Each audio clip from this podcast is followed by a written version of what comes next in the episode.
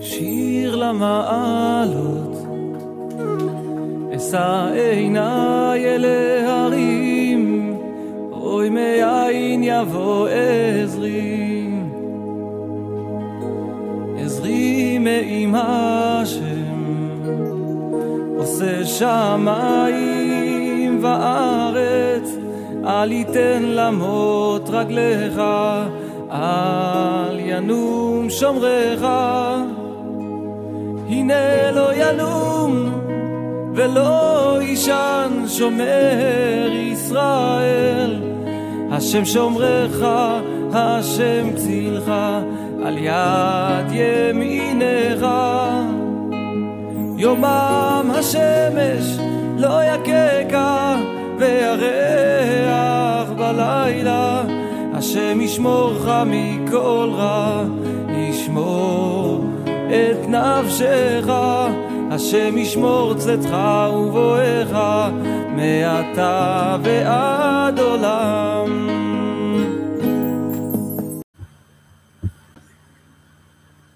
Shabbat Shalom, como es nuestra costumbre en los días de Shabbat en la tarde, trataremos de exponer un tema que siempre tiene actualidad y que nos recuerda que el Eterno ha querido para nosotros una vida de acuerdo con sus ordenanzas. Esto tiene que ver con una vida que esté centrada en las prioridades correctas. Bien, es bueno decir que aunque muchas de las circunstancias que nosotros vivimos pueden ser un poco difíciles, pueden ser un poco complicadas de analizar, es, es bueno que tengamos en cuenta algunos principios básicos que nos van a permitir solucionar algunos problemas, pero también vivir una vida en la cual nosotros siempre sepamos para dónde vamos. ¿Qué podemos decir entonces? Que todo lo creado en el principio por obra del Eterno fue perfecto y todo obedecía fielmente a lo que él establecía. Él simplemente hacía una manifestación de su voluntad irresistible y todo le daba la gloria y no cuestionaba su voluntad. Sin embargo, y es muy triste decirlo, cuando el hombre hizo su entrada en el mundo, las cosas cambiaron para mal, porque eso es así. La creación tenía el potencial de permanecer eternamente, pero cuando apareció el pecado por culpa del ser humano, el orden que estaba establecido en el comienzo comenzó a cambiar drásticamente. De hecho, es así. No porque el Eterno se hubiera equivocado, Hasbe Shalom, sino porque la maldad se apoderó del mundo y no quiso volver al orden perfecto que hubo en los primeros días, en los primeros momentos. Lo que tratamos de decir es que el plan el orden en el cual el, Eterno creó todo refleja unas prioridades muy claras. Y esto, por culpa nuestra, se fue diluyendo con las erróneas actuaciones que día a día hemos realizado. Esto obviamente distorsionó el plan perfecto del Eterno eh, y eso se reflejó en, un, en una conversión de un camino sencillo de convivencia con el Creador, bendito sea, a uno en el cual solamente existen problemas.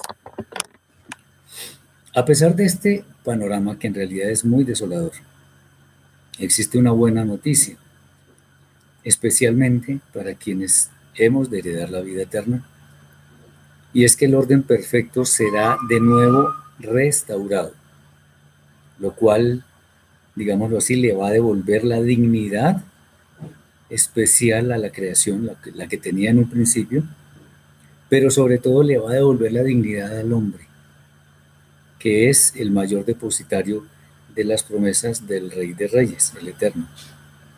Entonces, antes había un orden y ese orden se desvirtuó por culpa de la presencia del pecado, que se la debemos únicamente al ser humano, no al Eterno. Aunque el Eterno obviamente ya tenía, digámoslo así, presupuestado que eso sucediera. Pero no por eso hemos de decir que estuvo bien que el pecado dañara y destruyera muchas cosas. Muy bien. La primera pregunta que podemos hacernos es, ¿por qué convivir con un orden establecido?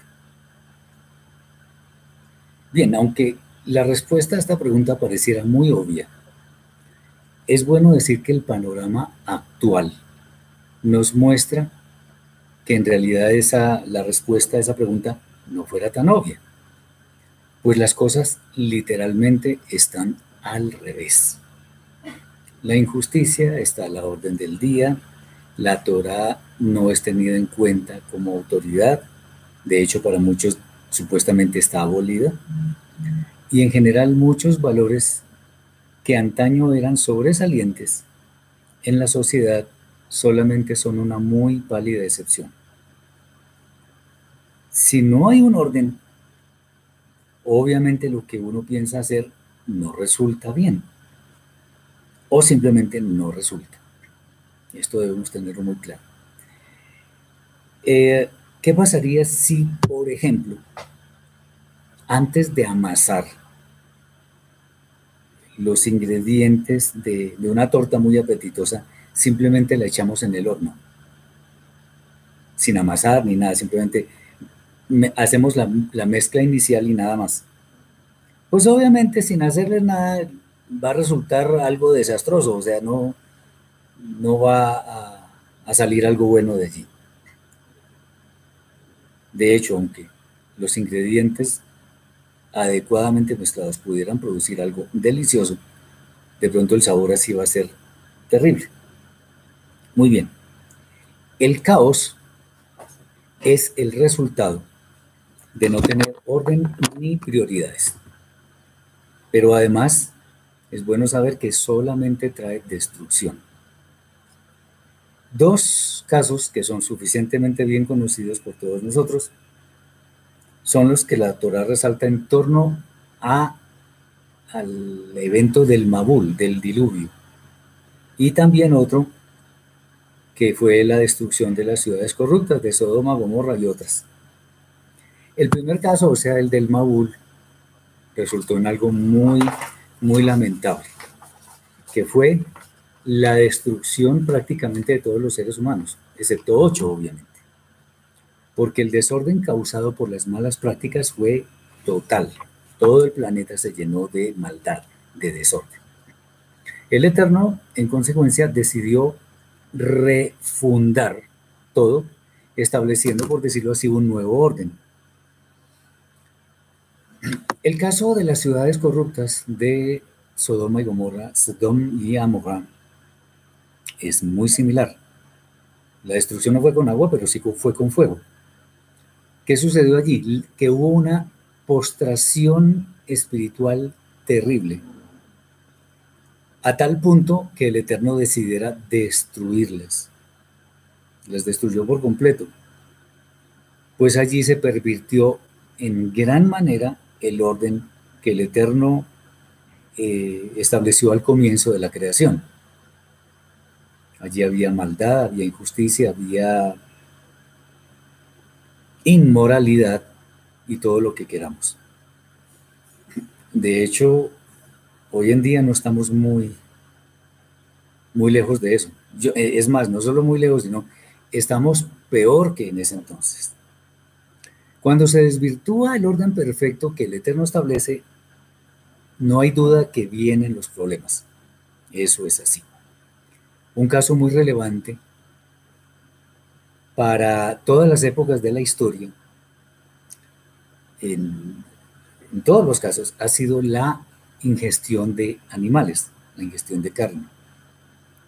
Existen, por ejemplo, lugares en los cuales no se discrimina lo que se come. Y esa práctica que no es la mejor definitivamente, trae consigo muchas enfermedades que no aparecerían si se acatara en forma rigurosa lo que el Eterno ha establecido en su Torah.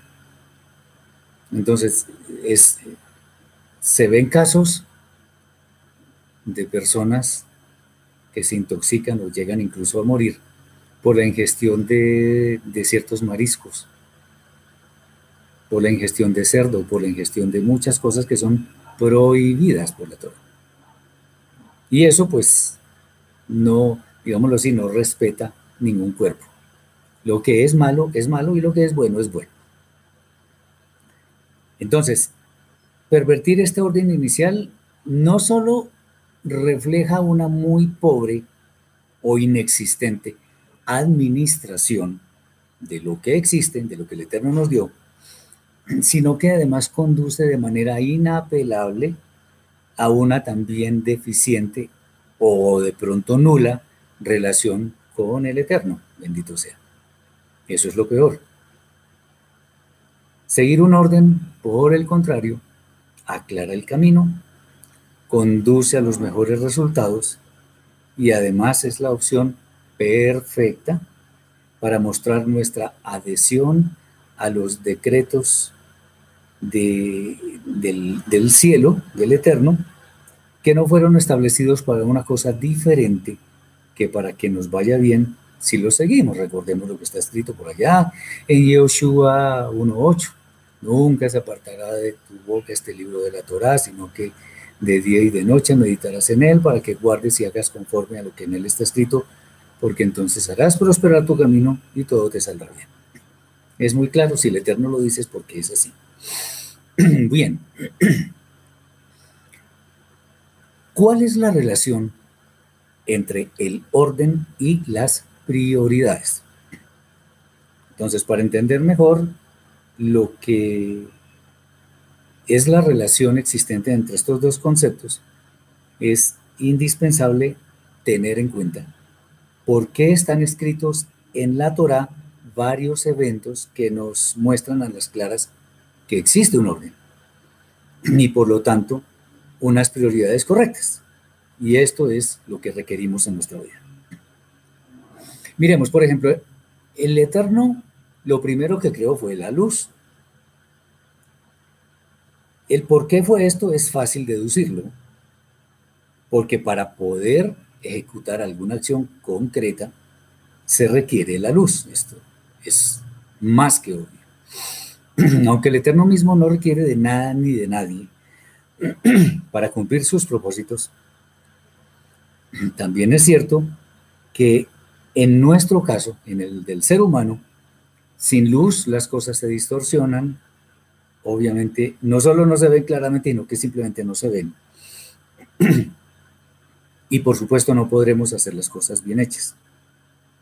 ¿Qué pasa si, por ejemplo, vamos en una carretera sin luces ni siquiera ni del carro ni del ni existe iluminación en la carretera? Puede haber algún problema que desenlace en fatalidad. Después de haber creado la luz, el santo procede a consolidar las aguas que estaban separadas. Entonces, él hace, él dice que se junten las aguas en un lugar y aparezca lo seco. Después de esto aparecen las plantas, porque él dice que las plantas aparecieran, después las lumbreras celestiales, ordena la aparición de los animales en la tierra y finalmente crea al ser humano, al hombre.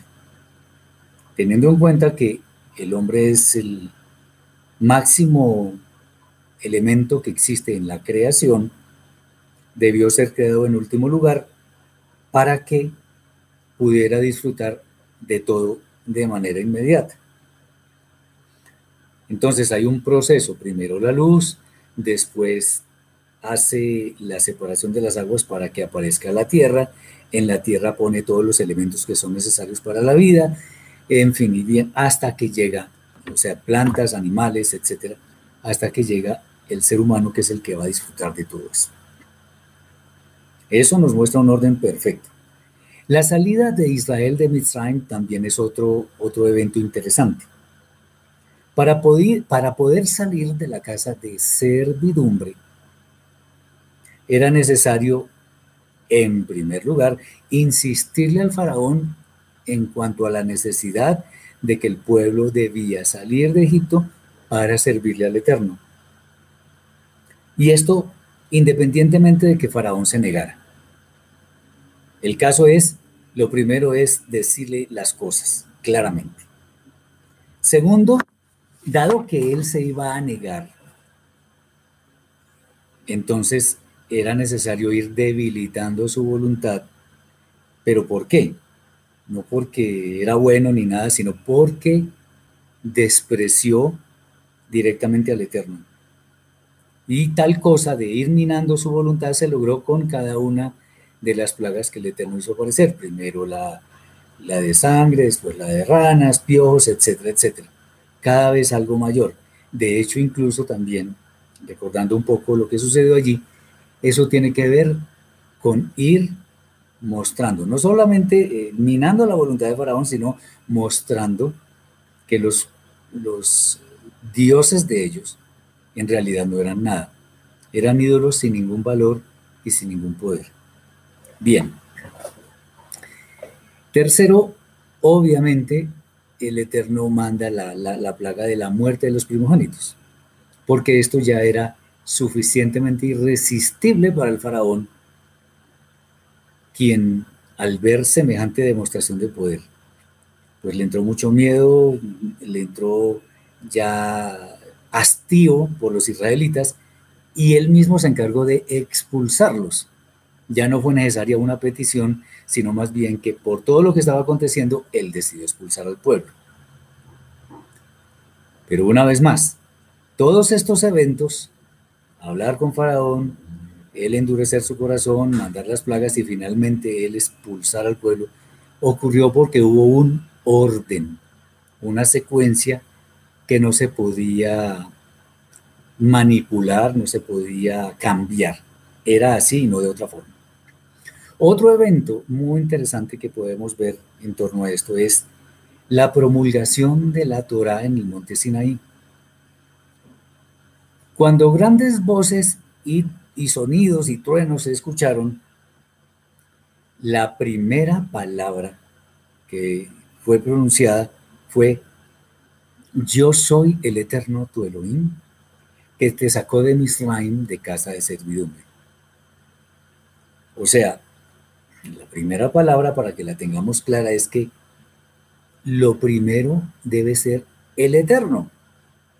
Él no dice, bueno, les voy a dar las instrucciones para que eh, tengan salud y todo eso. Pues sí, en realidad todas las instrucciones son para nuestro bienestar pero el Eterno primero pone de manifiesto que Él es lo primero y no hay posibilidad de que eso lo cambiemos para que nos vaya bien. Es Él y nadie más. Eh, no solamente significa que el Eterno debe ser lo primero, sino que eso no depende del tiempo, de las personas, del lugar, de ninguna circunstancia. El Eterno es el primero simplemente.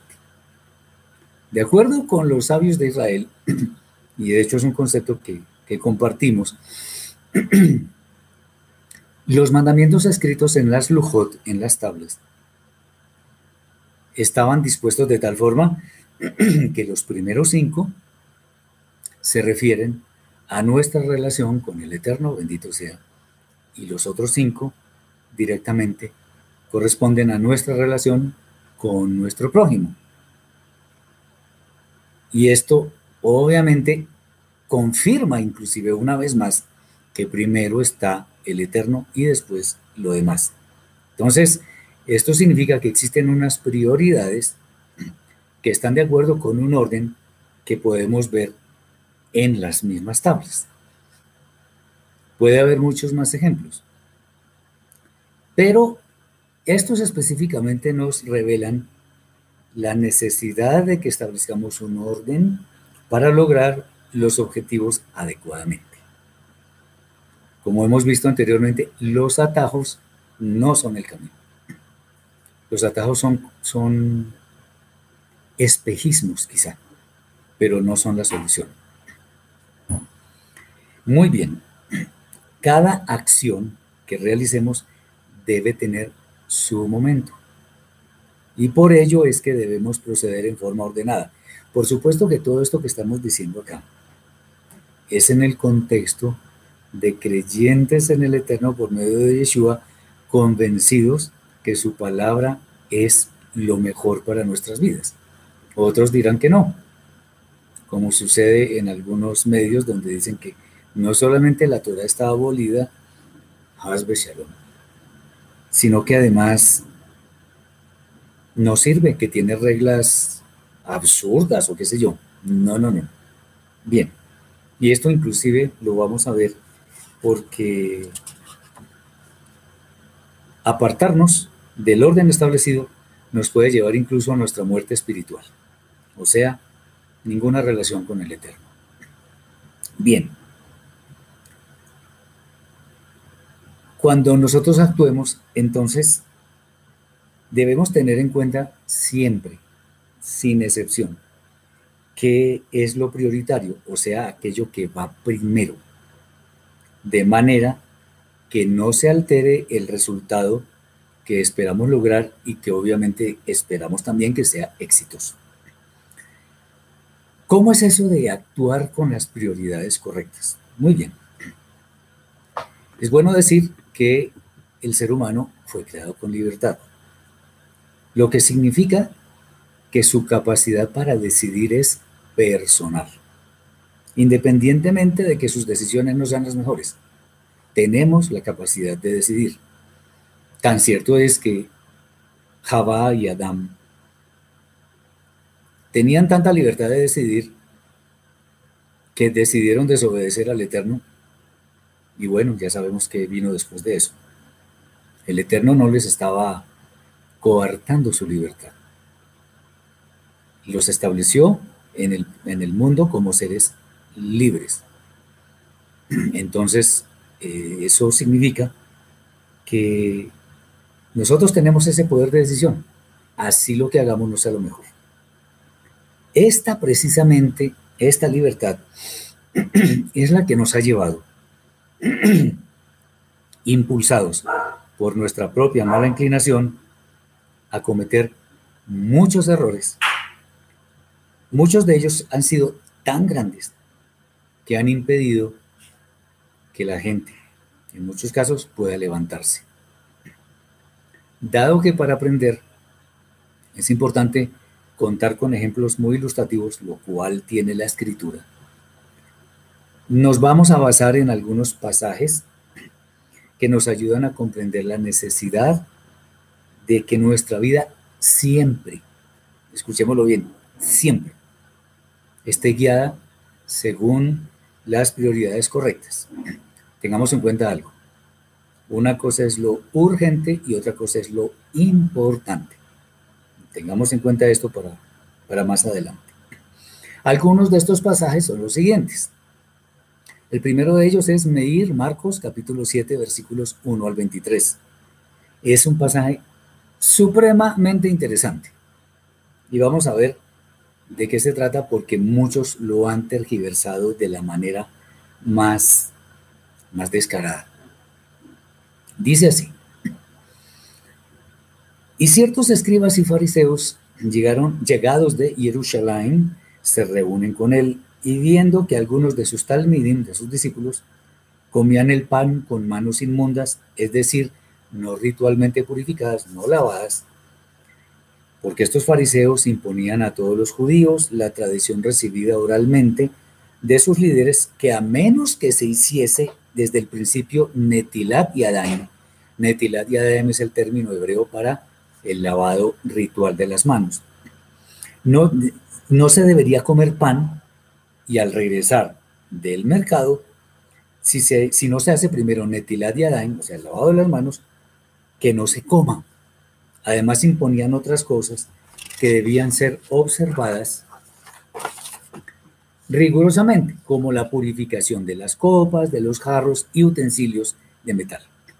Aquellos escribas y fariseos le preguntaban, ojo con esto, cuando eh, eh, miremos el contexto, cuando la abrió Hashem, el mal llamado Nuevo Testamento, dice fariseos y escribas y todo eso, no se está refiriendo a todos, sino a aquellos que eran hipócritas y que requerían una reprensión del Santo Maestro. Le preguntaban, ¿por qué tus talmidín, tus discípulos, no guardan los mandamientos establecidos como ordenanzas que vienen de los ancianos, sino que comen pan con manos impuras? Aquí hay un problema. ¿Por qué no guardan la tradición de los ancianos? Entonces Yeshua les dijo, bien profetizó, profetizó Yeshayahu, o sea, Isaías, acerca de vosotros los hipócritas, como está escrito. Este pueblo con sus labios me honra, pero su corazón está lejos de mí.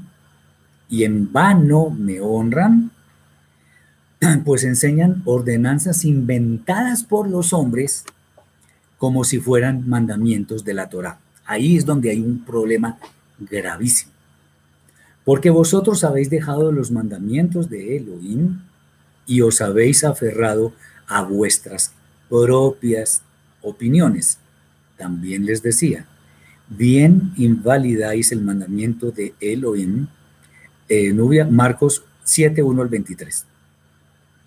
También les decía, bien invalidáis el mandamiento de Elohim para establecer vuestra propia autoridad. Porque Moshe dijo, honra a tu padre y a tu madre, y el que maldice a padre o madre, de cierto morirá. Eso está en la Torah. Pero vosotros usáis el principio de Shebeal Tase, o sea, el principio de, de ellos mismos, de la interpretación personal de ellos, y entonces al enseñar que si un hombre dice al padre o a la madre, todo el dinero que pudiese usar para ayudarte, lo he prometido como corbán. Ya no le demandáis nada más a favor del padre o la madre, invalidando el mandamiento o invalidando la Torah de Elohim con vuestras propias opiniones que habéis transmitido. Y como estas, hacéis muchas otras más semejantes. Y, y llamando de nuevo a la multitud les decía, oídme todos y entended, nada hay fuera del hombre que entrando en él pueda contaminarlo. Es al revés. Las cosas que salen del hombre son las que lo contaminan. Y cuando entró en casa, despedida de la multitud, sus talmidim les preguntaron, le preguntaron sobre el significado del midrash usado. Y les dice, ¿aún también vosotros permanecéis tardos para entender? ¿No comprendéis que todo lo que de fuera entra al hombre no tiene poder para contaminarlo, pues no entra en su corazón sino en su vientre y sale a la letrina? Esto decía, confirmando que todos los alimentos sancionados por la Torá ya eran ritualmente puros y por tanto no había que hacer nada para purificarlos de nuevo. Y decía, lo que sale dentro del hombre es lo que lo contamina, porque es de dentro del corazón de los hombres de donde salen los pensamientos impuros, las fornicaciones, los hurtos, los homicidios, adulterios, avaricias, maldades, engaños, lascivias, envidias, envidia, maledicencia, soberbia, insensatez. Todas estas cosas malignas de adentro salen y causan que una persona se vuelva impura. Bueno, aunque la explicación primaria está dentro del mismo texto, hay que mostrar lo que el pasaje nos enseña, entre otras cosas. El texto nos muestra dos posiciones sectarias que en la práctica van en contra de la Torah.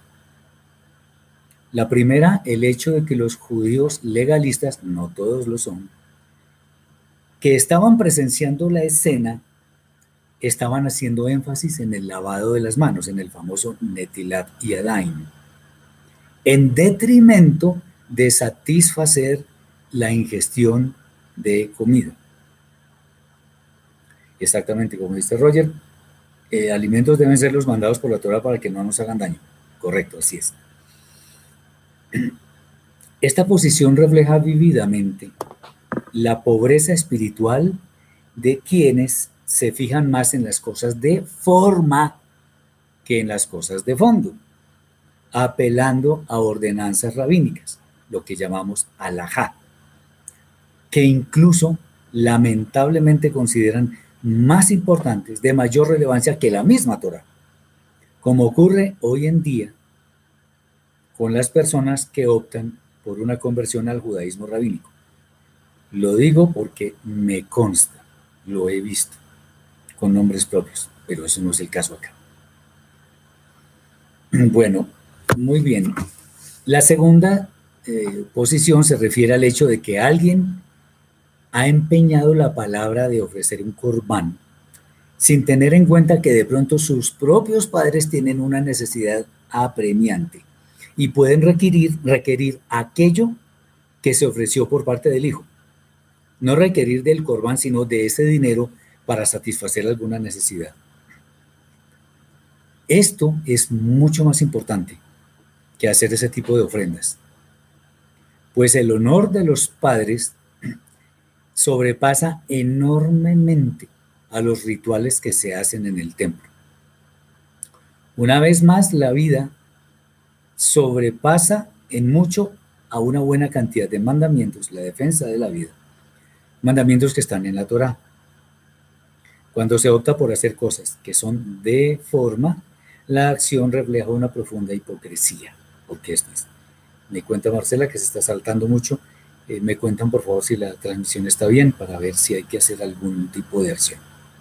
Bien, este, este texto nos muestra muchas cosas, pero entre esas dos posiciones que son abiertamente legalistas y que conducen a esclavitud por parte de las personas. O sea que si yo estoy en algún tipo de evento en el que de acción como comer y de pronto no estamos con las manos bien lavadas, entonces ellos dicen, no podemos comer. Bien. Otro texto, Matillahu, Mateo, capítulo 19, versículos 16 al 30. Dice así, y he aquí acercándose un Yehudi le dijo, Rabí, ¿cuál sería la mejor mitzvah que yo pudiera hacer para que tenga derecho a la vida eterna? Entonces Yeshua le explicó, ¿por qué me preguntas por la mejor misbah? Misbah, mandamiento. El Eterno que es bueno dio los mandamientos y si quieres realmente entrar al mundo por venir, debes guardarlo apropiadamente. Le dice, este hombre le dice, ¿cuáles? Y Yeshua le explicó. Los relacionados con el asesinato, el adulterio, el hurto, el falso testimonio, el que dice, honra a tu padre y a tu madre, y amarás a tu prójimo como a ti mismo. Le dice el joven Yehudi, todas estas cosas he practicado, ¿hay algo más que me falte? Y Yeshua le explicó, si en verdad has tomado esto seriamente y quieres venir a ser un sadik, un justo, ve y vende tus posesiones y reparte a los pobres, y tendrás un galardón, un galardón grande reservado para ti en los cielos, y ven y bebe el polvo de mis pies, o sea, que lo siguiera. Pero cuando el joven oyó la explicación dada, le dio sus espaldas a Yeshua y se retiró de allí con el alma traspasada por el dolor, porque él formaba parte de las familias aristocráticas y con muchas posesiones. Entonces Yeshua explicó a sus talmidim, a sus discípulos, de cierto os digo que difícilmente entrará un rico en el mundo por venir. Otra vez os digo, es más fácil hacer pasar un camello cargado de ropas por la puerta de la aguja que hacer entrar a un rico por el mundo por venir, en el mundo por venir. Y oyéndolo los talmidim quedaron asombrados en gran manera, diciendo, ¿quién entonces podrá entrar en la edad futura? Y mirándole sus almas, Yeshua les dijo, con las fuerzas que vienen de los hombres es imposible, pero con la ayuda que viene de Eloa todas las cosas son posibles.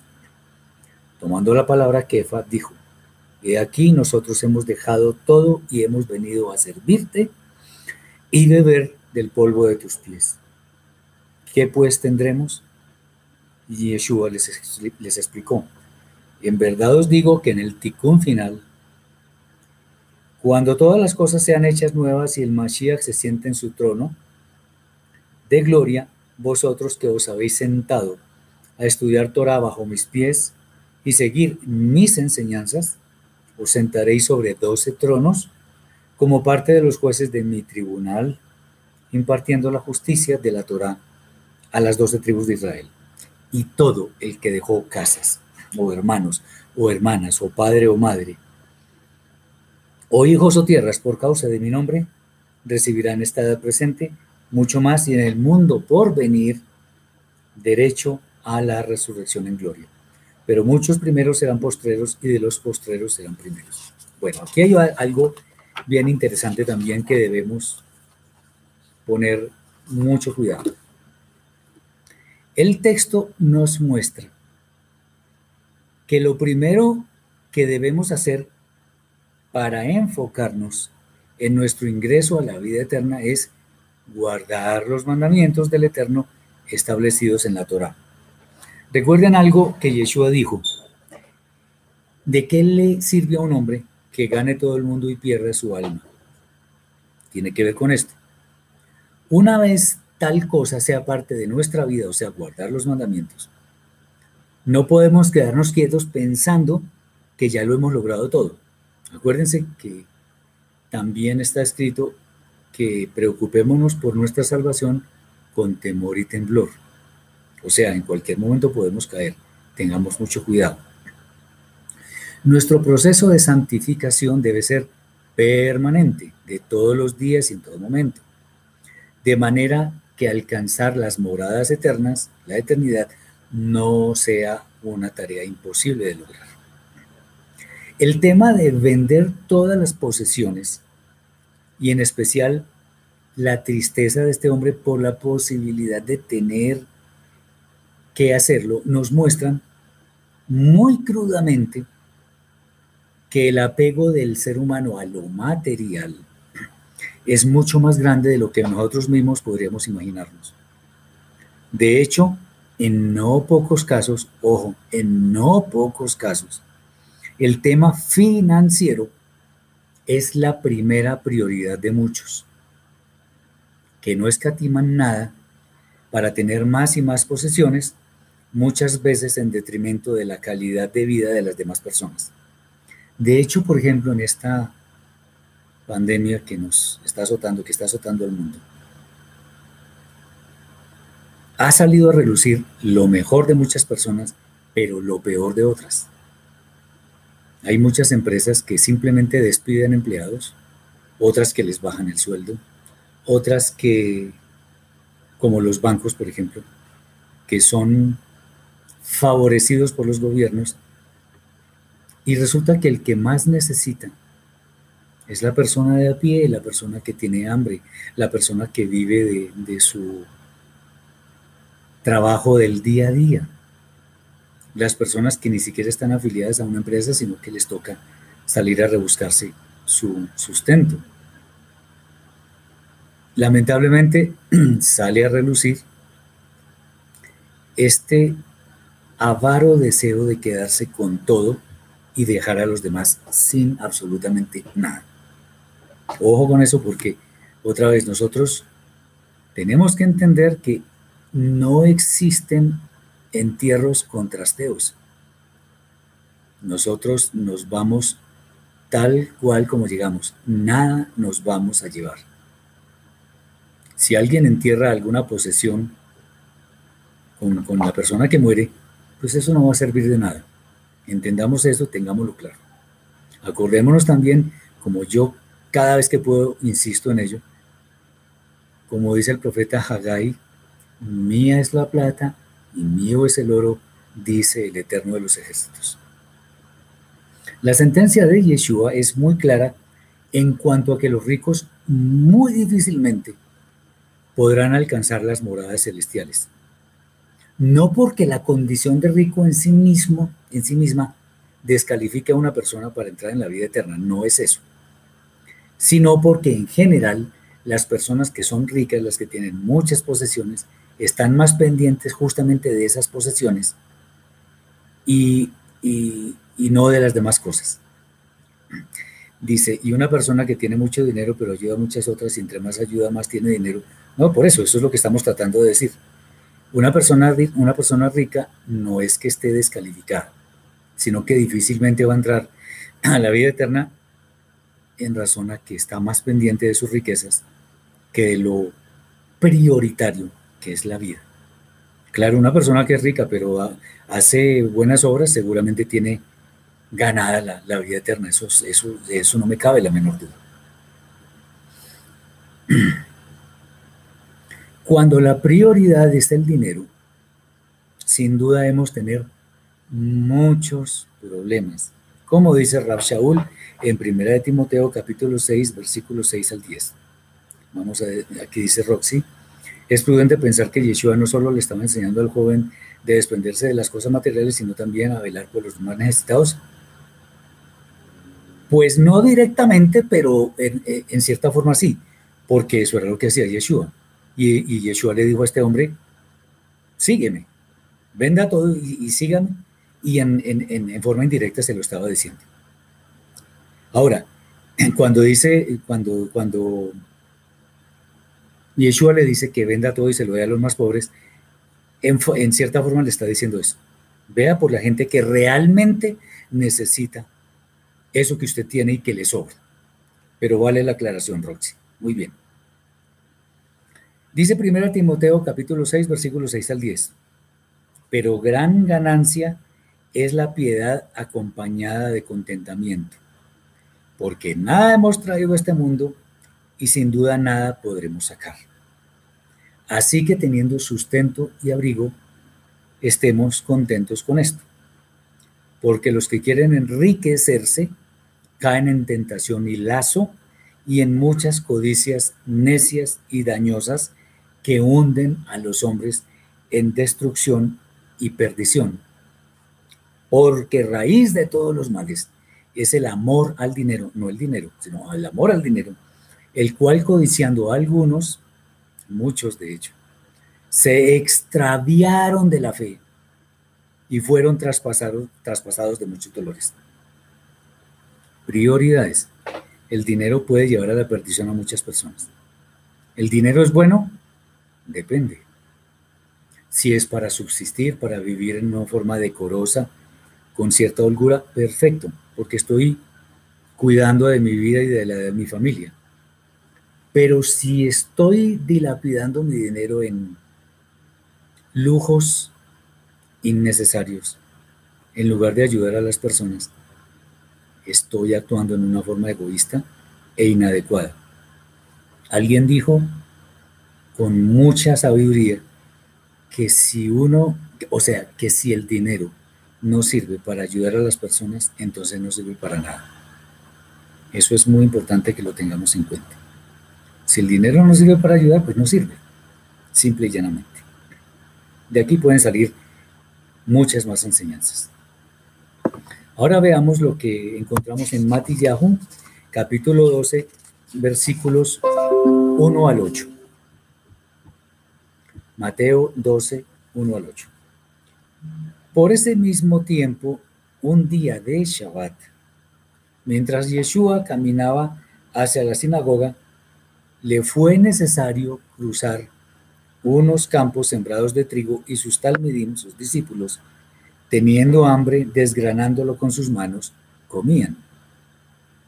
Mas los fariseos iban con ellos, al ver lo que hacían, le dijeron, mira, eh, rabí, mira que tus discípulos están haciendo lo que no es permitido en Shabbat. Entonces Yeshua les instruyó diciendo, ¿no habéis leído lo que hizo David cuando tuvo hambre juntamente con los que le seguían? ¿No os recordáis cómo entró en la casa del Eterno y comieron del pan sagrado los del memorial de la divina presencia, que no le era permitido comer, ni a él ni a los que con él estaban? ¿Es que no habéis leído en la Torá que en los días de Shabbat los Kohanim en el templo tienen que violar el Shabbat para hacer sus oficios y son sin culpa? Os digo que uno mayor que el templo está aquí. Por tanto, si hubiese sabido, si hubieseis sabido cómo interpretar bien la escritura que dice, misericordia quiero y no sacrificio, no habríais condenado a los que no han violado el espíritu del Shabbat, porque el, al Mashiach se le ha dado autoridad incluso para decidir qué es y qué no es permitido en Shabbat.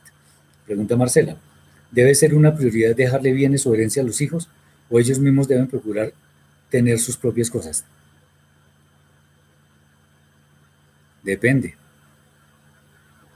Hay personas que son muy ricas y no le dejan nada a los hijos pero no porque sean malos, sino porque los hijos tienen una posición en su trabajo muy cómoda, muy satisfactoria y ganan bien. ¿Para qué llenarlos de más riquezas? Bueno, estoy poniendo ejemplos. Eh, pero si los hijos están en posición, en una posición en la cual es posible que tengan necesidades, pues perfecto. Ahora, obviamente, los padres trabajamos para nuestros hijos, no para otras personas. Entonces, lo más natural es dejarles la herencia a ellos, no a otras personas. Dice Alejandro, considero que la herencia más grande de un hijo es el poder enseñarle el temor al Eterno. Sí, claro, pero tener temor al Eterno no significa que necesariamente no vayamos a tener alguna necesidad porque vamos a ser probados y todo eso. Pero efectivamente, esa es la más grande enseñanza y herencia que les podemos dejar.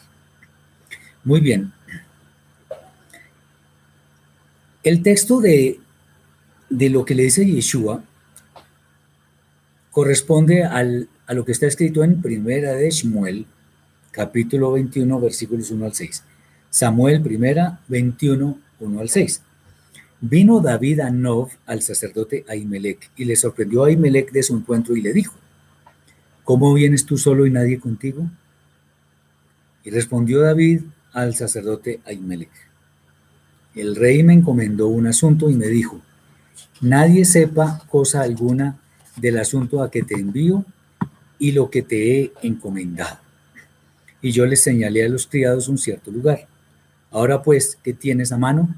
Dame cinco panes o lo que tengas. El sacerdote respondió a David y dijo, no tengo pan común a la mano, solamente tengo pan sagrado, pero lo daré si los criados se han guardado a lo menos de mujeres.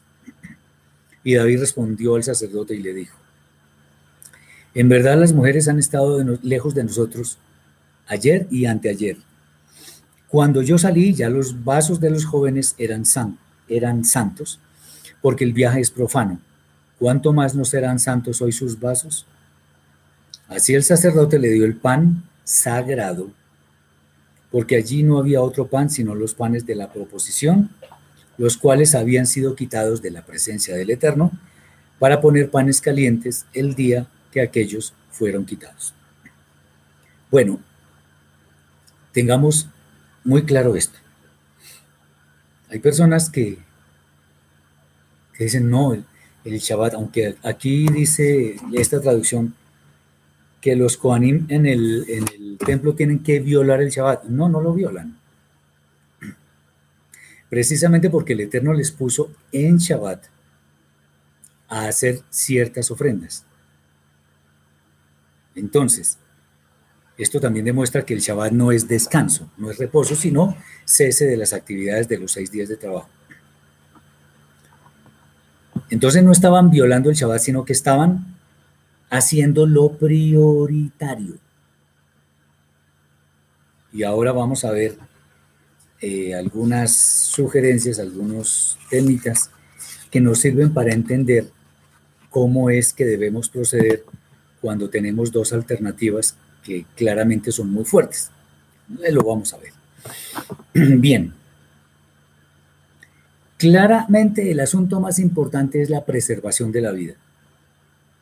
Razón por la cual, independientemente de que se tratara de los panes que que, que se ponen allí en el, en el santuario, los panes de la proposición, era necesario preservar la vida de los hombres de David, aunque fuera tomando esos panes. Recordemos algo. Aquí en la, en la traducción del Código Real dice que el Mashiach tiene autoridad para decir qué es permitido y qué no en Shabbat. Muy bien, la otra, la otra traducción es que el, día, eh, el Hijo del Hombre es Señor del Shabbat. Y como dicen algunos sabios, y, es una, una verdad clarísima, el hombre no se hizo para el Shabbat, el Shabbat se hizo para el hombre.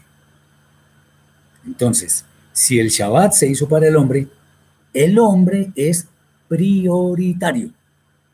Hablando de la vida, de la salud, de, todo eso, que es su integridad primero que todo, que antes que el Shabbat. Eso que no nos quepa la menor duda. Muchas personas alegan un cumplimiento estricto de los mandamientos, pero a cualquier precio. Esto significa que no tienen en cuenta muchas circunstancias que deben ser eh, tenidas en cuenta para tomar una decisión que es realmente sensible. No, simplemente dicen, no, usted no puede salir de, de la congregación, de la comunidad, porque está violando el Shabbat.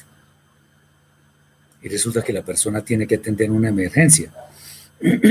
o sea que, perdón, o sea que yo perfectamente debo dejar morir a las personas por estar haciendo unos rezos en Shabbat. No, no, no. De ninguna manera. Es bueno entender que las misbot, los mandamientos del Eterno, no tienen el mismo peso cuando deben ser evaluadas en situaciones en las que se deben tomar decisiones que pueden afectar nuestra vida. Siempre será imprescindible que tengamos en cuenta que esto también forma parte del orden perfecto establecido por el Santo de los Santos, el Eterno bendito sea. No adoptemos posiciones legalistas. Como lo he dicho en anteriores oportunidades, qué bueno guardar Shabbat.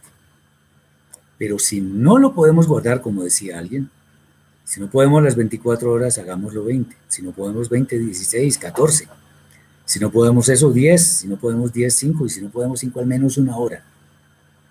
Y cuando, cuando este hombre decía que no lo puede guardar, es porque sin ninguna duda existen algunos temas, algunos asuntos personales que demandan toda nuestra atención y que nos impiden guardar el mandamiento del Shabbat, que es muy santo. Pero hay cosas que son mayores. Con esto no estoy desvirtuando de ninguna manera que hay que guardar Shabbat. No, no, no. Entonces, es bueno que sepamos cómo debemos proceder. Muy bien.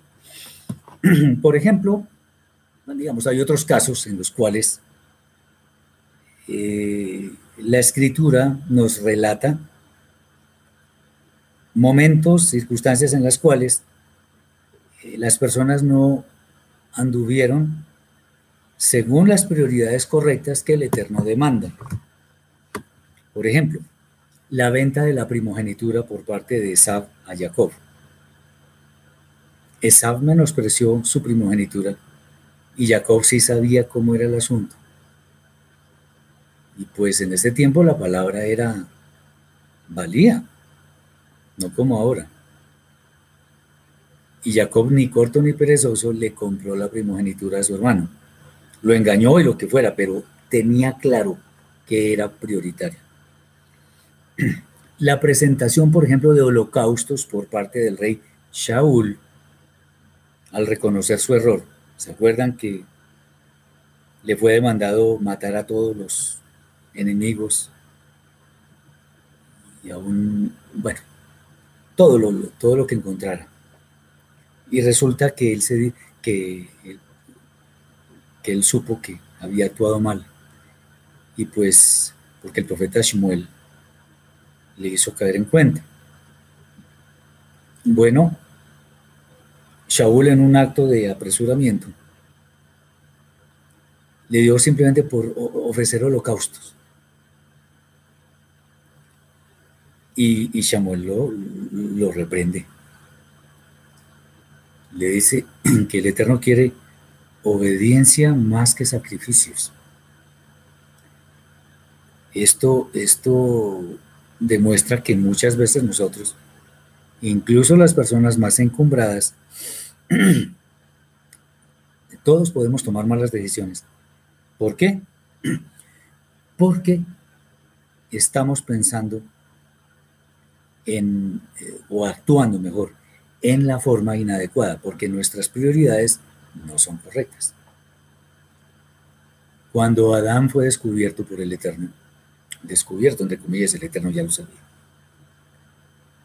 Trata disque de esconderse, como si nos pudiéramos esconder del Eterno. Y se hizo delantales y todo aquello. Ya que había metido la pata, ¿qué debía hacer? Dar la cara, no esconderse, dar la cara. Ya cometió un error y, y ¿qué debió hacer? Pedir perdón y bueno, igual hubiera sido expulsado pero no hubiera salido de esa forma. Bien, otro, otro pasaje. Cuando Moshe golpeó la roca. Ese detallito, entre comillas, le causó no entrar a la tierra prometida. El Eterno le dijo, háblale a la roca. Y Moshe no solamente no le habló a la roca, sino que le habló al pueblo golpeando a la roca. Y, casi que literalmente les dice, bueno, ahí les estamos dando su agua. Cuando el agua venía del Eterno. El Eterno le dijo que le hablara a la roca. Y fuera de eso, no tenía por qué estar iracundo. Acordémonos que la ira del hombre no obra la justicia del Eterno. Grave, muy grave lo que hizo Moshe. Y podemos seguir con más ejemplos. Lo prioritario, atención, lo prioritario es todo aquello que debe ser atendido antes que los demás asuntos. A veces confundimos las cosas de fondo y de forma y los asuntos grandes y pequeños. O simplemente nos dejamos guiar por las apariencias. Ojo con esto. Y veamos cómo puede ser este tipo de cosas, que son situaciones muy conocidas. O sea, lo de fondo y de forma es muy grave, porque entonces estamos desvirtuando la Torah mejor. Vamos a ver estos casos que nos parece que vale la pena que los conozcamos. Bien.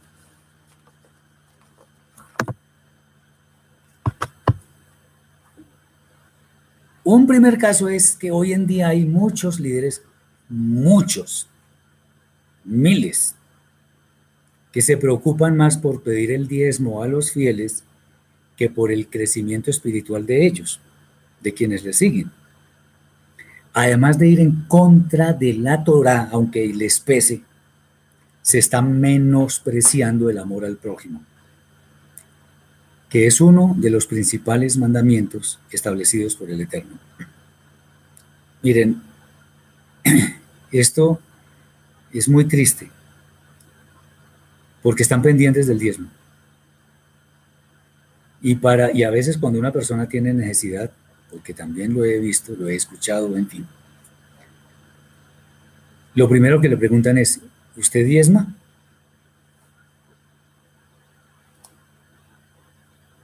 ¿Por qué? Y si diezma, entonces dice, vamos a orar. Orar no, orar no. Necesito es que me dé un mercado, que me dé algo para comer. Yo no estoy menospreciando el poder de la oración.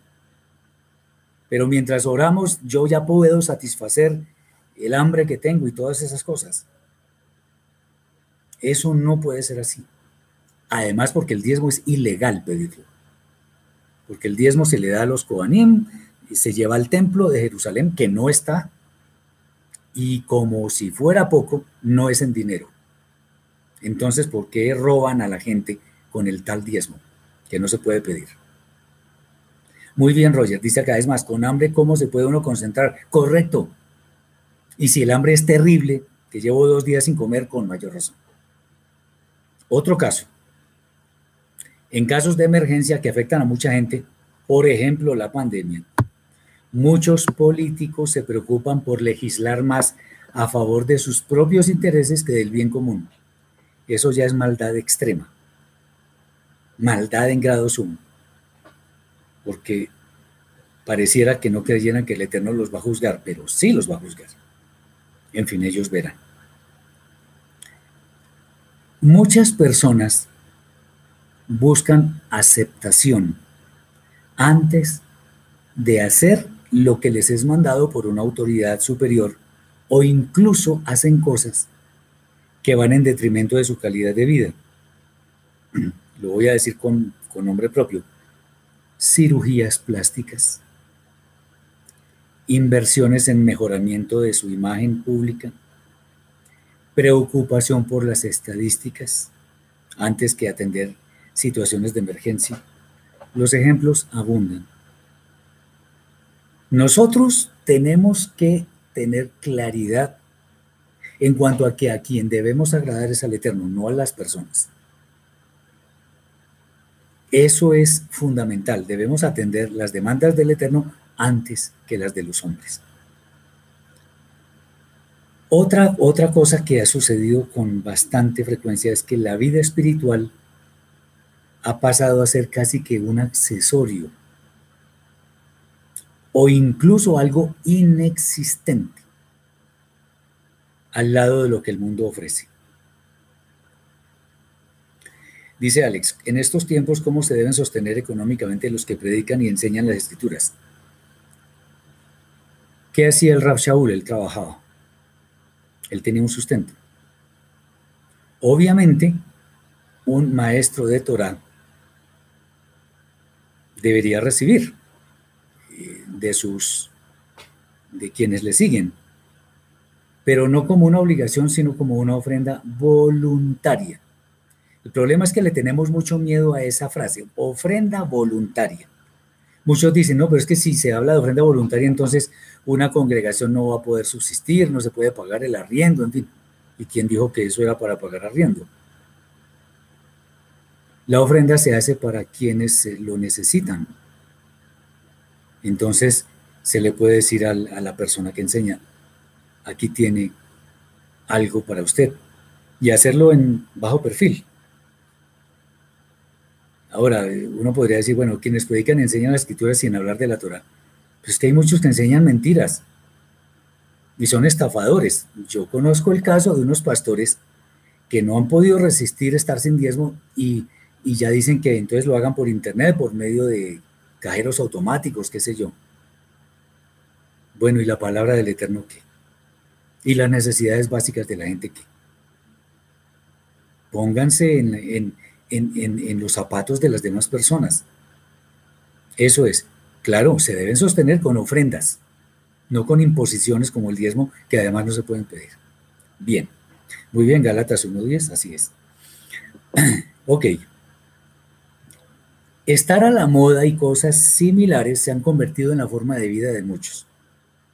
Entonces hay muchos que llaman influencers, youtubers eh, o, personas que son muy visibles en los medios, qué sé yo, en, en Facebook, en Instagram, todas estas redes sociales. Pero eso lo hacen sin tener en cuenta que en el momento de su partida de este mundo, nada se van a llevar, nada. Y que de todas formas ellos van a ser juzgados por lo que hicieron en este mundo. Recordemos lo que Yeshua dice cuando, por allá en Mateo 25, cuando dice, cuando habla respecto del juicio, y dice, y de esto hemos sido reiterativos, cuando dice que a las ovejas pondrá a la derecha, a los cabritos a la izquierda. A las ovejas les dirá, vengan benditos de mi Padre, porque tuve hambre y me dieron de comer Tuve sed, me dieron de beber. Estuve enfermo, me visitaron. Desnudo, me vistieron. Y a los de la izquierda, a los, cabritos, dirá, malditos, porque tuvieron, porque estuve con hambre y no me dieron de comer. Estuve con sed, no me dieron de beber, desnudo y no me vistieron, enfermo o en la cárcel y no me visitaron. Y, y preguntan, bien sea las ovejas o los caballos, ¿cuándo hicimos o no hicimos algo por ti?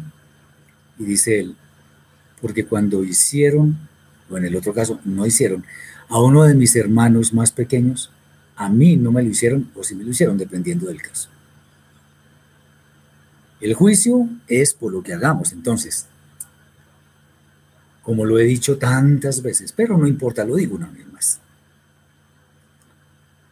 El, juez supremo no nos va a decir, vengan benditos de mi Padre, porque ustedes eran judíos ultraortodoxos que tenían un sidur y rezaban así. No me estoy burlando de eso, ni estoy diciendo que se van a condenar por eso, pero es que eso no da salvación. O vengan ustedes que eran pastores cristianos que llenaban las iglesias y no, tampoco. No es así. Tuve hambre y me dieron de comer. Tuve, tuve sed, me dieron de ver. Obras que demuestren que efectivamente somos seguidores de Yeshua. Eso es lo que nos van a juzgar.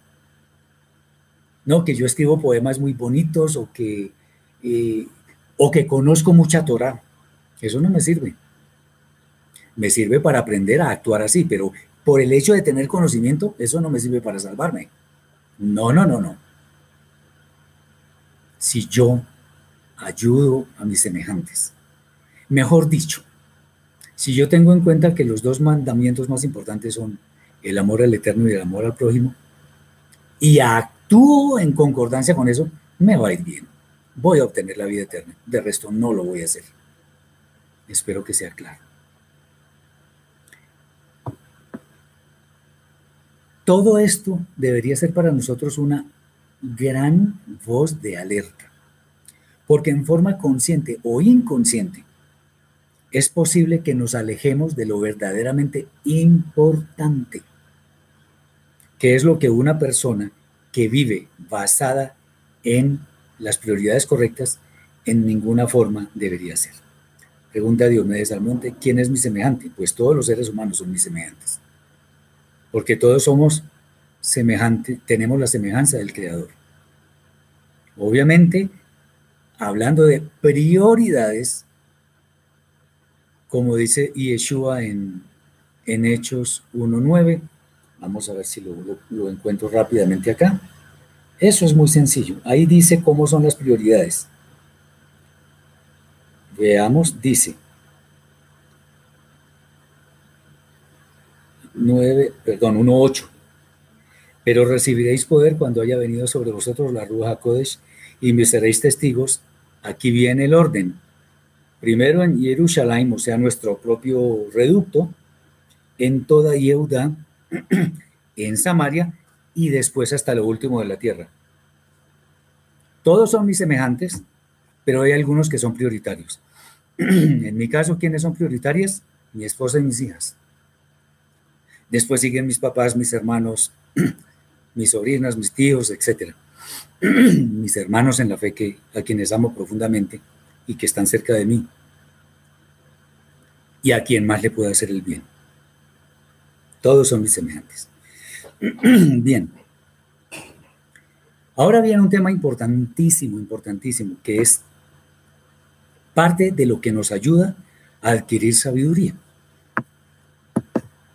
Y es una pregunta. ¿Cómo funcionan los mandamientos de mayor peso? Bueno, ah, aunque todas las, las misbot, todos los mandamientos de la Torah provienen del Eterno, también es cierto, como sucede con todo conjunto de normas o legislaciones en una constitución nacional, que existen mandamientos o normas o legislaciones que tienen unos mayor peso que otros. Esto significa que cuando nos encontremos ante la disyuntiva de decidir sobre el cumplimiento de uno u otro, tengamos claro cuál tiene prelación sobre los demás. Para entender mejor este concepto, vale la pena fijar nuestra vista en las palabras de nuestro Rebe Kadosh, el Mashiach Yeshua, quien nos dio la correcta interpretación de la Torá, lo cual para nosotros, los seguidores de él, es normativo para poder cumplir adecuadamente los mandamientos del Eterno. Uno de los textos más interesantes en torno a este tema lo tenemos en Matiyahu, Mateo capítulo 22, versículos 34 al 40. Dice así, entonces aquellos perushim, fariseos, cuando supieran que había hecho callar a los sadokim, saduceos, decidieron formar un solo grupo. Y uno de ellos, jajam de la ley, o sea, un sabio de la ley, pensando que podía hacerlo caer en una, en una contradicción legal, levantó esta pregunta, maestro, ¿cuál es el mandamiento más grande de la ley? Y él dijo, amarás al Eterno, tu único Elohim, con todo tu corazón y con toda tu alma y con todos tus bienes.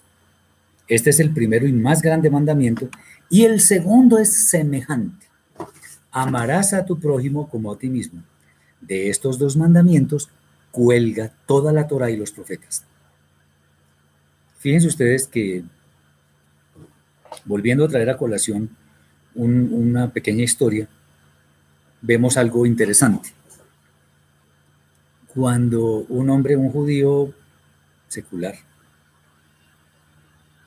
eh, quiso tener, o sea, tenía la intención de convertirse al judaísmo así bien ortodoxo, él supo que había una pareja de sabios de Jajamín que eran Hillel y Shammai. Dijo, voy a consultar a estos maestros a ver cómo es el asunto, a ver si yo me convierto por la instrucción que ellos me den. Fue primero donde Shammai, que era rígido, era muy fuerte.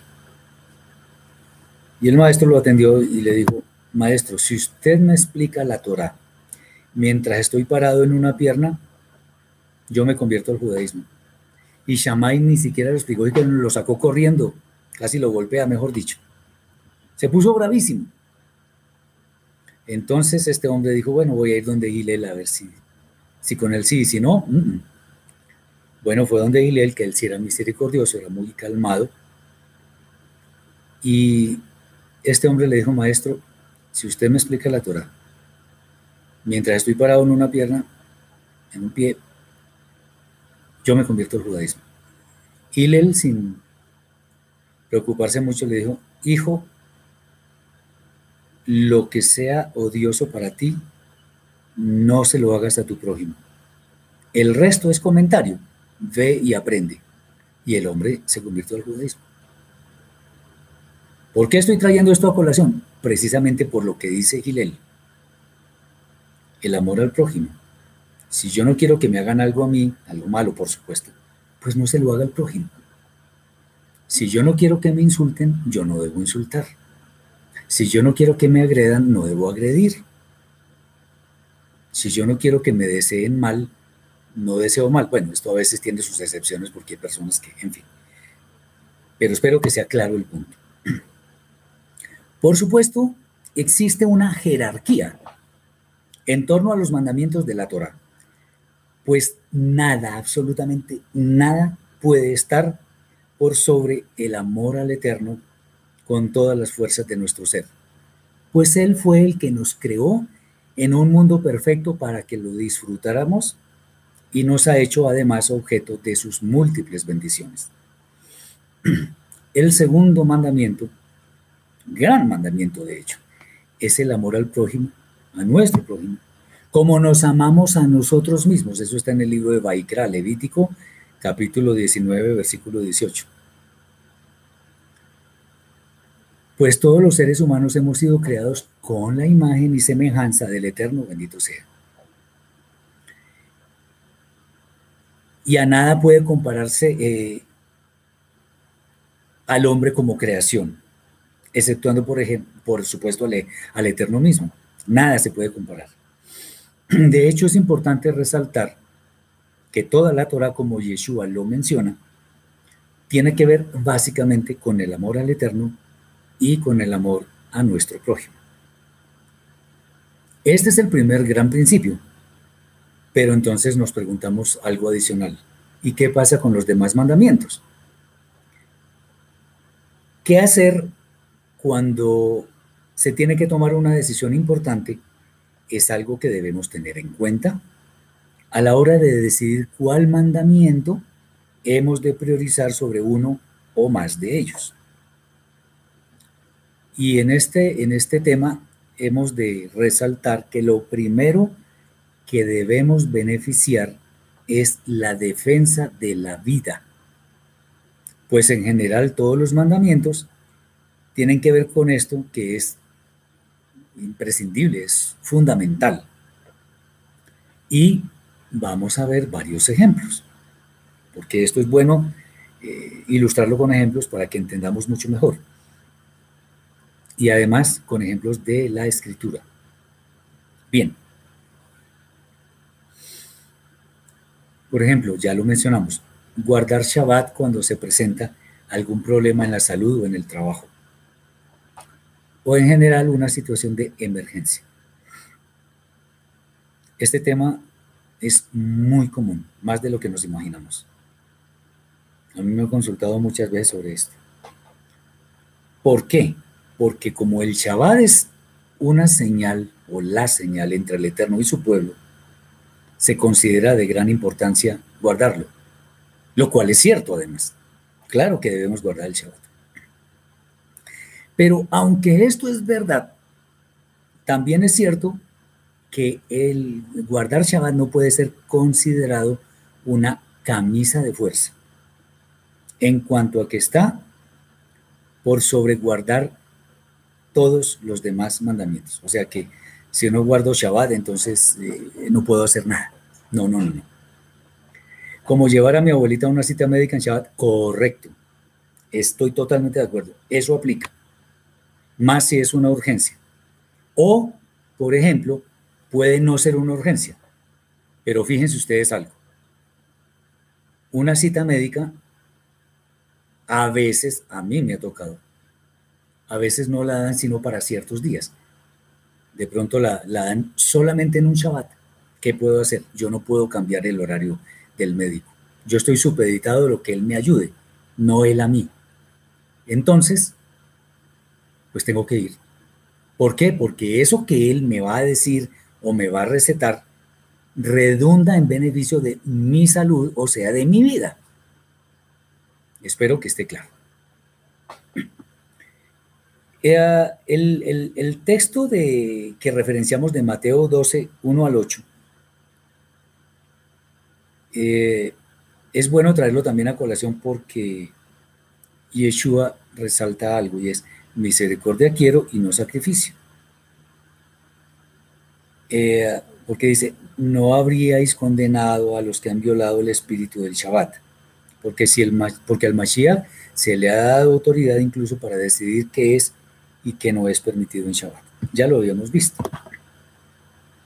Debemos entender, ojo con esto que vamos a decir, entender que guardar el Shabbat no es una amenaza en cuanto a que creamos que si de pronto por alguna razón de fuerza mayor no podemos guardarlo, eh, vamos a perder nuestra entrada a la eternidad. Norberto dice, soy médico, si tengo turno de urgencia ese día, ¿puedo ir a trabajar? No, no puede ir a trabajar. Tiene que ir a trabajar. Debe hacerlo. Eso no es una opción. Primero, la defensa de la vida. Eso no, eso ni siquiera hay que discutirlo. Ahora, perdón. La profesión de la medicina, pues es muy sacrificada, es muy se tiene que dar a la gente. Es bueno que las personas puedan ver la forma en la que en la mayor medida puedan tener el Shabbat para guardarlo, en la mayor medida que se pueda. Porque la profesión de la medicina para mí es la mejor, de hecho, y porque está pendiente de la vida de los demás. Entonces, definitivamente, si hay turno de urgencia ese día, no solo puedo, tengo que ir porque en cierta forma ese juramento que hacen los médicos, más que con los hombres, es con el Eterno mismo. Yo me comprometo a velar por la vida de los demás y, punto, eso no tiene discusión. Bien. Obviamente no es así que el Shabbat sea una amenaza. Por supuesto, como lo he dicho anteriormente también, esto tampoco significa una invitación a tomar el Shabbat livianamente. Si se requiere comprar un medicamento el día de Shabbat, ¿se puede hacer? Claro que se puede hacer. Ojo con esto. No empecemos a tener una posición legalista en cuanto a que no puedo manejar dinero en Shabbat. de hecho, eso no está escrito, ¿no? En la Torah eso no está. Y si alguien me, me, hace el gran favor de ilustrarme dónde está escrito que yo no puedo comprar cosas en Shabbat, me dice. Ahora, obviamente que no se convierta en un día para hacer negocios, eso sí. Pero si yo tengo que comprar un medicamento, ¿un medicamento para qué es? Para que mi vida esté mejor. Entonces lo puedo hacer. Ahora, si no es necesario ir en Shabbat, pues no lo hago. Pero si tengo que hacerlo, lo tengo que hacer. Entonces, no es para tomar livianamente el Shabbat, de ninguna manera, sino que tengamos buen cuidado de analizar cuál debe ser nuestra primera prioridad. Y esto teniendo en cuenta que puede haber situaciones que demandan toda nuestra atención y muchas veces en forma urgente. Hay cosas de urgencia como que alguien casi que se está muriendo, que eso, o sea, eso no admite que nos fijemos en otra cosa. Tenemos que hacer eso y nada más. Hay ejemplos de esto que son muy abundantes. Otro, otro es, es muy parecido al, de, que, de Norberto, pero no necesariamente porque sea médico. Es alguien que tiene un trabajo remunerado que constituye su propio sustento y el de una familia y el de su familia. La prioridad es justamente la familia, pues si por guardar el Shabbat deja de recibir su remuneración, sin duda va a tener problemas con su subsistencia. Es más, hay algunos jefes que amenazan con despedir del trabajo a quien no vaya un sábado a trabajar. Por esto tenemos que tratar de, digamos, de pues, orar mucho al Eterno, por supuesto, pero estar en una actividad que no nos exija eh, laborar en Shabbat. Bien. Es muy deseable, por supuesto, que una persona que trabaja con remuneración, pues no tenga que trabajar en Shabbat. Eso es lo deseable. Pero si una persona llega al camino de esta nuestra fe, con un trabajo que incluye, eh, pues trabajar en Shabbat, o sea, antes no sabía cómo era la cosa, no se le debe condenar por el hecho de que al menos inicialmente no puede guardar Shabbat adecuadamente. Mucho cuidado con el legalismo, mucho cuidado. Y otra vez, mucho cuidado con las cosas de forma en detrimento de las de fondo. Pues ya hemos dicho también lo de las emergencias en cuanto a atender a un paciente que es un familiar nuestro que tiene un problema en nuestra salud. Esto, esto tiene atención prioritaria. No nos hagamos enredos con esto la vida de las personas y más la de un ser querido cobra vital importancia. Todo lo que sea necesario, y esta es una frase que quiero que tengamos en cuenta, todo lo que sea necesario para preservar la vida de una persona toma precedencia sobre guardar el Shabbat. Así de simple. ¿No se acuerdan el ejemplo de Yeshua que citó a David y a sus hombres que comieron el pan de la proposición? no sé si era Shabbat o no, pero eh, profanaron, entre comillas, algo muy santo. Calentar cosas en Shabbat para mi abuelita estaría mal. Bueno, ese es un tema de, mucha controversia en cuanto a no encender fuego en el Shabbat. Pero otra vez, si eso es imprescindible, si no hay otra opción y solamente puede comer comida así, eh, fresca y todo ese asunto, pues ¿qué se puede hacer? Porque es para preservarle la vida. No, eh, digamos, quiero resaltar de nuevo, no estoy invitando a profanar el Shabbat, a tomarlo livianamente, pero hay cosas que definitivamente son importantes. Cuando la familia aún no guarda el Shabbat y ellos prenden la estufa para cocinar, ¿cómo manejarlo en casa? Guardar silencio. No condenar a nadie. Eh, sabe, eh, Patti está dando un ejemplo excelente. Y voy a alargarme un poquito con este. ¿Se acuerdan otra vez del ejemplo de los cabritos y las ovejas? Bien. Literalmente, eso es lo que Yeshua nos dice. Pero hay una explicación que incluso puede ir más allá. Y tiene que ver con lo que, lo que Patti Torres está diciendo acá. Miren. Las ovejas pues son obedientes. Los cabritos, ¿quiénes son? Si los pusieron a la izquierda, son los desobedientes. Recordemos que hay un mandamiento que dice, no cocerás o no cocinarás el cabrito en la leche de su madre. ¿Qué significa eso? Pues literalmente eso. No cocer, no cocinar a un cabrito que se va a comer en la leche de la mamá del cabrito. Eso es lo literal, lo peshat. Pero, si vamos un poco más profundo a lo que la Torah nos quiere decir, ¿Qué significa cocinar un cabrito? Cabrito, a la luz de lo que Yeshua está diciendo en cuanto al juicio, son las personas que no tienen Torah, o que no hicieron Torah, o que no hacen Torah. Cocinar, ¿qué significa? No solamente es el término de una cocina, sino significa el rigor. Porque cuando se somete algo al fuego, está siendo sometido al rigor. ¿Y la leche qué es? Por excelencia es uno de los símbolos de la Torah.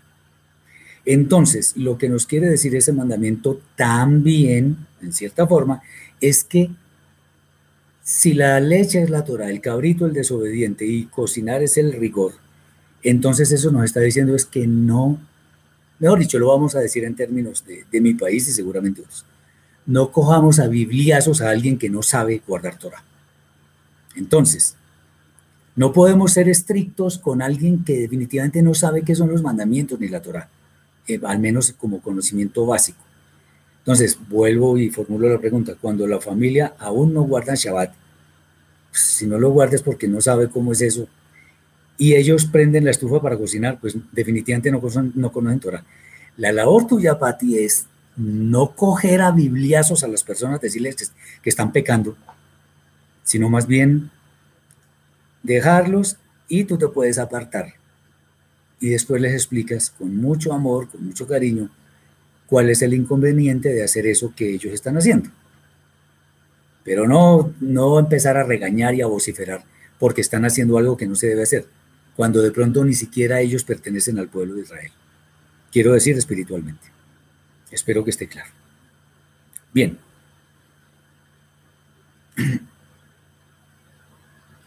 Estos ejemplos que hemos puesto nos dan una, una luz sobre lo que debemos hacer cuando se presente una situación que es difícil, que es de emergencia, que es sensible, y que esa situación se presente en el día de Shabbat. El Eterno nos va a dar luz para proceder correctamente, no nos quepa la menor duda. Aquí viene un tema que me gusta mucho y que antes de, de de hablar de él, quiero hacer una aclaración. Que yo hable de esto no significa que estoy en una actitud de desprecio, no. Y es la alajá del judaísmo ortodoxo. Yo soy especialmente crítico con eso. Y he sido muy duro. Y ya vamos a ver por qué. Pero eso no significa que la alajá toda sea mala y que el judaísmo ortodoxo sea malo. No. Pero nosotros debemos ser personas con la Ruach HaKodesh, que a lo bueno lo llamamos bueno y a lo malo lo llamamos malo. Y punto. Eso no se negocia. Y si se equivocó el gran rabino de no sé dónde, se equivocó, ¿qué hacemos? Si nosotros nos equivocamos, nos equivocamos y aceptamos nuestro error y seguimos adelante, sin volverlo a cometer. Pero no entendamos que, no creamos que porque lo dijo el gran rabino, etcétera, el, que sea. ya eso es palabra del Eterno. No, no, no, no. Y vamos a ver por qué. Hay muchas personas que llegan a abrazar la fe centrada en el Eterno,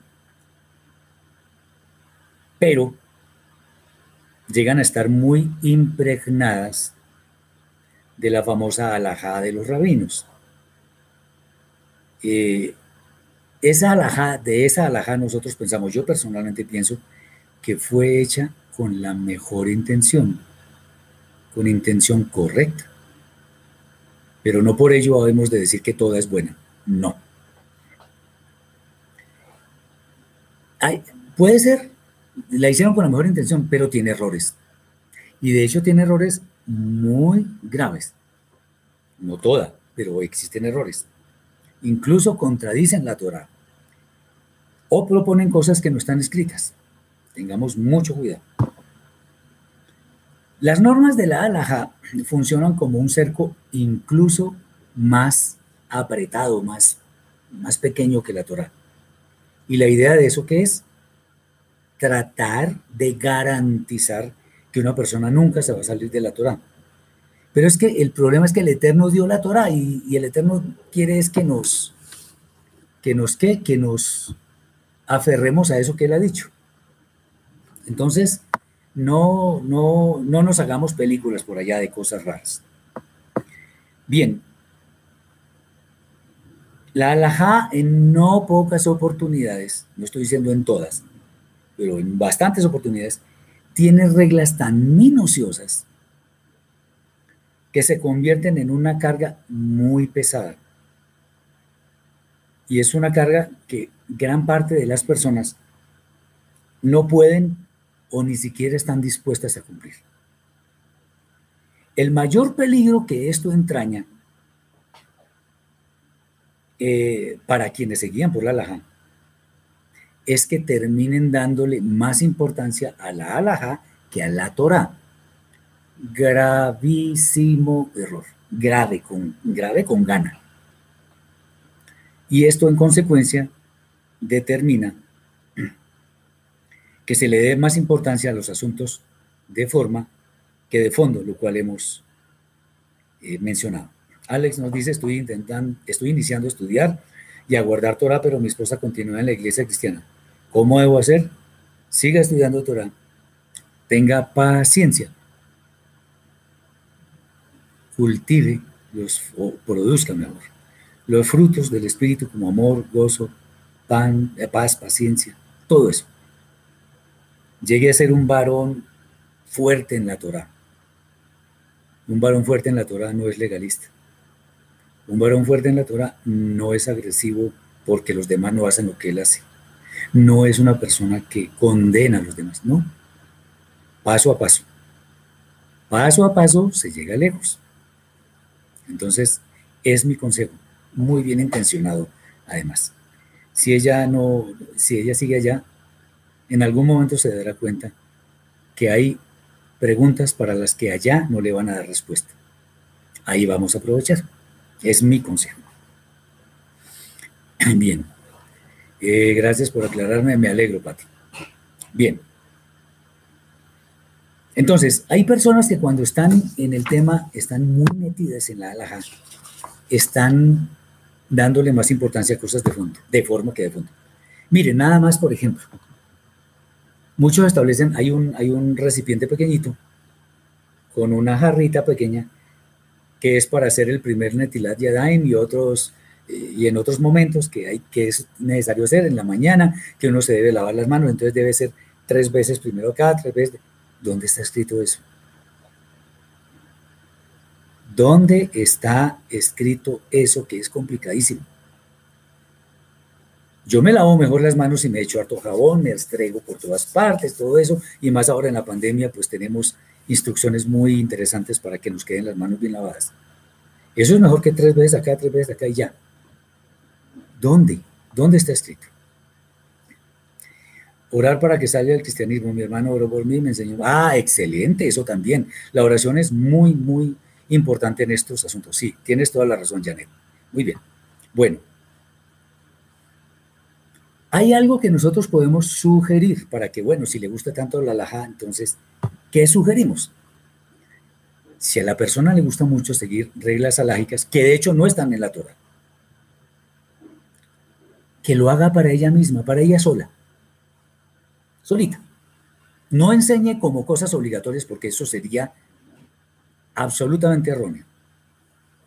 Ah, bueno, aquí María nos dice algo importante. Muchos judíos hablan de la Torah oral, eh, de la Torah oral, dejémoslo así. No existe Torah oral. Eso es un invento del rabinismo. Torah es una, la que fue dada en el monte Sinaí. No hay más Torah. Es la única. Y esa es la que tenemos que seguir. Y no más. Bien. Entonces, cuando a una persona le gusta la alhaja, bueno, hágalo para ella sola. Y no enseña alhaja. Si contradice la Torah, de hecho. Tampoco debe entender que la alhaja es como el estándar que se debe seguir. No, no, no. Así no es. En últimas, la Torah es la, la única fuente de autoridad que nosotros tenemos, la verdadera fuente de autoridad. Y además, con el agravante en contra de la alhaja, que la Torah sí fue establecida por el Eterno. La alhaja fue promulgada por hombres. Ojo con eso. Otra vez, al decir esto no estamos menospreciando el gran legado del judaísmo rabínico, porque de hecho es grande. Pero hemos de ser claros. Nuestra obligación como creyentes en el Eterno por medio de Yeshua es obedecer la Torah, que como ella misma dice es fácil de cumplir. Acuérdense que Yeshua dice por allá en alguna parte, no me acuerdo dónde, que estos, los judíos hipócritas, hacían prosélito a alguien y les mandaban cumplir cosas que ni siquiera ellos mismos eran capaces de cumplir. No, que yo me tengo que levantar con el pie derecho, que me tengo que acostar no sé cómo, que tengo que rezar. No, no, no, no. Aarón, ¿cómo saber que el Eterno escucha mis oraciones, mis tefilot? Y Yeshua dijo, ustedes oran y no reciben porque piden mal. Entonces, hay que pedir de acuerdo con lo que el Eterno nos ha enseñado. Y una forma muy importante, muy eh, visible, es tomar como modelo, no para repetirlo, sino como modelo, lo que Yeshua mismo nos enseñó, Padre nuestro que estás en los cielos. O sea, ¿qué estamos diciendo ahí? Lo primero, alabemos al Eterno, démosle gracias por todo, por todas las bendiciones por las cuales hemos sido objeto expresemos nuestra admiración por Él, bendigámoslo. Hágase tu voluntad en la tierra como se hace en el cielo. Eh, seamos defensores de la justicia, defensores de la verdad, para que en la tierra se haga la voluntad del Eterno.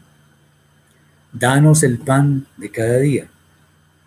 Le pedimos, pero el pan de cada día no puede ser eh, Señor, yo quiero un Lamborghini último modelo. No, no, eso no es el pan de cada día.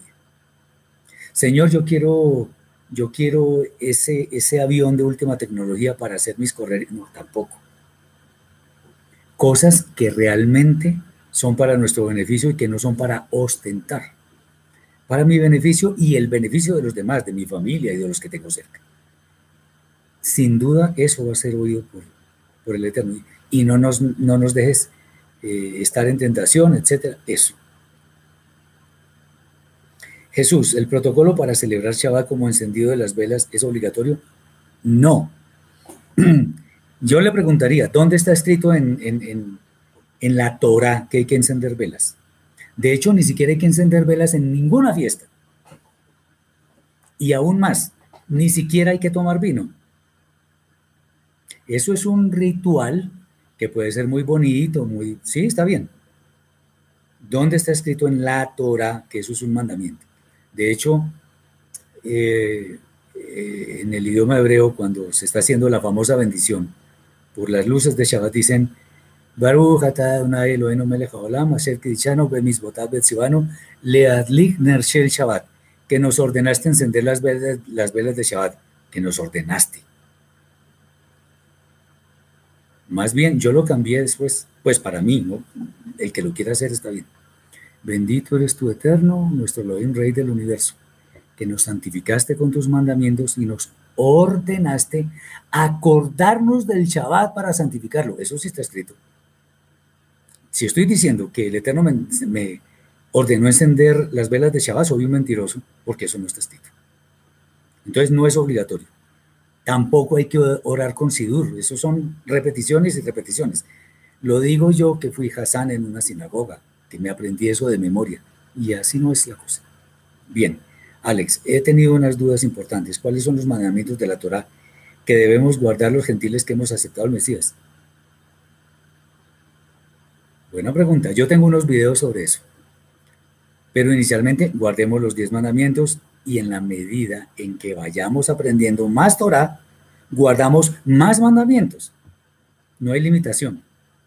Hay que guardar lo que, lo que más podamos en la medida en que conozcamos cómo hacerlo.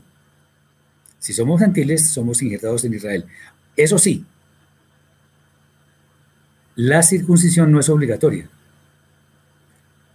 ¿Alguien fue llamado siendo incircunciso? No se circuncide, no se circuncide, dice Pablo. Ahora, si, si se quiere circuncidar, hágalo con la motivación correcta. La motivación no puede ser para ser judío, no, señor. Eso es abominable, además. Entonces, tengamos eso en cuenta. Muy bien. Eh, entonces, no estamos menospreciando el judaísmo rabínico, pero lo que tenemos que hacer es lo que dice la Torah la alajá de alguna forma nos esclaviza. Eso debemos entenderlo, porque así es. Un tema que tiene importancia capital en este momento, por lo que estamos viviendo, es de nuevo el tema de los diezmos y las ofrendas. Hay muchas personas, quizá millones de personas, que se sienten amenazadas o, o temerosas cuando un líder habla de maldiciones que han de venir eh, o expulsiones de la comunidad cuando no se da el diezmo en la forma que el líder ha establecido. Dice Oneida que si la obediencia de la Torah va conectada con la voluntad del Eterno. Obvio, claro, la, la Torah del Eterno es la voluntad del Eterno. Entonces, eh, es común, lamentablemente, ver a quienes prefieren dar el diezmo que suplir las necesidades básicas de su familia. También se escucha sobre personas que estando en una gran necesidad, aún siendo muy fieles en cuanto a dar el diezmo, no son socorridas por el líder, sino que simplemente se ora por ellas, ya lo dijimos. Sí, vamos a hacer una oración por usted. No, yo no quiero oración, yo quiero que usted me dé algo para, para sobrevivir he diezmado, entonces ahora espero una retribución. No puede ser que usted como líder esté dando un ejemplo tan horrible diciendo que, que simplemente vamos a orar. Norberto, ¿somos gentiles o somos israelitas injertados en el olivo natural? A mí la palabra gentiles me parece horrorosa. Somos israelitas injertados en el olivo natural. Correcto, ese es el término. Somos israelitas. Muy bien. Entonces, eh, hay unos casos extremos en los cuales las personas llegan a ser expulsadas de la, de la comunidad porque no han diezmado fielmente. Obviamente eso causa mucha tristeza y decepción. Los casos son muy abundantes. Sobre esto es bueno comentar algo. Algo controversial, de hecho. Porque esto le mueve el, el piso a lo que se ha construido en torno al diezmo. Y lo insistimos de nuevo. Hoy en día no se puede pedir el diezmo, porque el diezmo es para la época del templo, cuando había sacerdocio levítico y ellos administraban el diezmo. Así de sencillo. Pero además, porque el diezmo no es en dinero, sino en frutos de la tierra. Eso es lo que está escrito. Yo no puedo hacer mi propia Torah tratando de congraciarme con la gente. Entonces debemos salir de un engaño tan grande. No fuimos llamados a ser esclavos de normas humanas. Debemos ser libres de ataduras para servir al Eterno. lo cual debe ser el eje en, el, eh, en torno al que gire nuestra vida.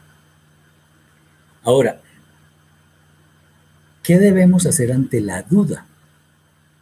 Obviamente, nosotros podemos estar en situaciones en las cuales, por falta de conocimiento adecuado, no encontremos un camino seguro que nos pueda dar luz sobre la decisión que debemos tomar, lo que debemos hacer. No debemos alarmarnos, sino más bien meditar en cuanto a lo que debemos tener en cuenta como algo prioritario. Normalmente es importante saber que ante la duda es mejor abstenerse. De manera que no caigamos en excesos que son consecuencia de hacer más, eh, de hacer más de lo que se debe hacer, en especial cuando no se debe hacer. Debemos darnos un, un momento para pensar, bueno, realmente cómo debo yo actuar en este momento. El mejor consejo que se nos puede ocurrir ante una difícil disyuntiva en cuanto a escoger entre varias opciones que parecieran, parecieran tener el mismo peso, vale la pena buscar consejo. Eso es lo mejor que podemos hacer. ¿Para qué? Para tener un mejor apoyo en las decisiones que aparentemente no son fáciles de tomar. Acudir ante alguien que tenga más conocimiento que nosotros es una muestra de humildad que tanto se necesita. Y esto obviamente sin duda va a rendir frutos. No se trata de asignarle la responsabilidad a quien nos aconseja, no porque finalmente quien tiene que tomar la decisión soy yo. No es asignarle responsabilidades innecesarias a la persona que nos aconseja. Pero eso sí, cuando aconsejemos decimos, yo haría tal cosa, pero no necesariamente creo que eso es lo mejor en mi caso, para su caso. Puede ser que hay otras. Pero entonces no podemos asignarle la responsabilidad de las consecuencias que vengan a la persona que nos aconsejó. Hay que buscar consejo sabio, eso sí, no pedir consejo a cualquier persona. De manera que en la medida en que busquemos el consejo sabio, tengamos algo más de seguridad en lo que tenemos que hacer. Finalmente, entonces, ¿cómo establecer las prioridades correctas? Es importante que cuando nos enfrentemos, enfrentemos a la posibilidad de escoger entre una de varias acciones, podamos decidir en una forma muy certera. Y eso solamente no es producto del conocimiento que como creyentes nos provee la Torah, sino también tener claro que nuestro propio sentido común nos ayuda mucho más de lo que creemos. La Torah en sí misma nos muestra que existe un orden y unas prioridades que deben ser tenidas en cuenta, como ya lo hemos visto, para que se conviertan estas prioridades en nuestra forma de vida. Meditar en el orden en el que, en el que todo ha sido escrito, pero también en las acciones que grandes hombres llevaron a cabo. Miren, por ejemplo, lo que le pasó a Abraham cuando el Eterno le dijo, ofrézcame a Isaac en un holocausto. Él ni siquiera lo dudó a pesar de que era su hijo del alma, el hijo de la promesa. En el camino cuando Isaac le pregunta, bueno, ¿y el cordero o el carnero, dónde está? Tenía tanta fe Abraham que dijo, el Eterno proveerá. Esa es una fe grande. Bien, obviamente las acciones que fueron aprobadas por el Eterno Tengamos, porque, por ejemplo, alguien como Iftach, el famoso jefe, dijo que si ganaba la batalla, entonces ofrecía a la primera persona que saliera de su casa en holocausto a saludarle. Eso no es correcto. Eso no es correcto. Entonces, eso no es un buen consejo. Muy bien.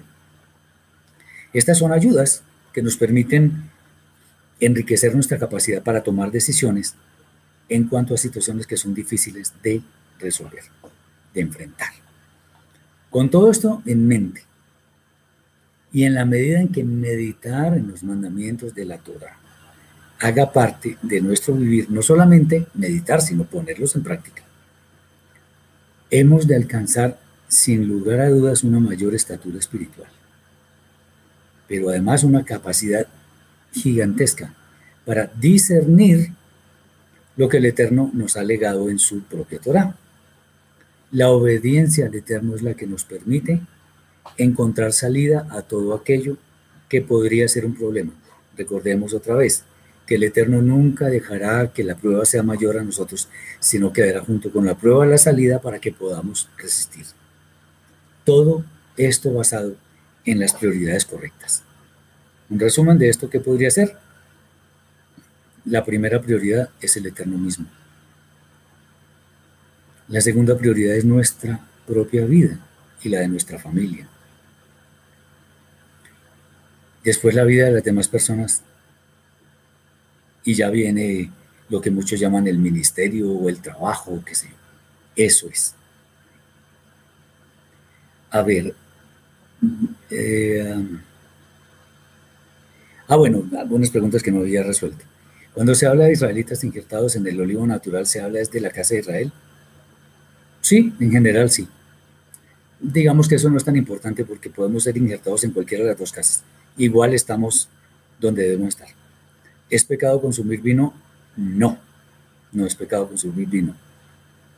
El problema es que si nos emborrachamos vamos a cometer muchos pecados.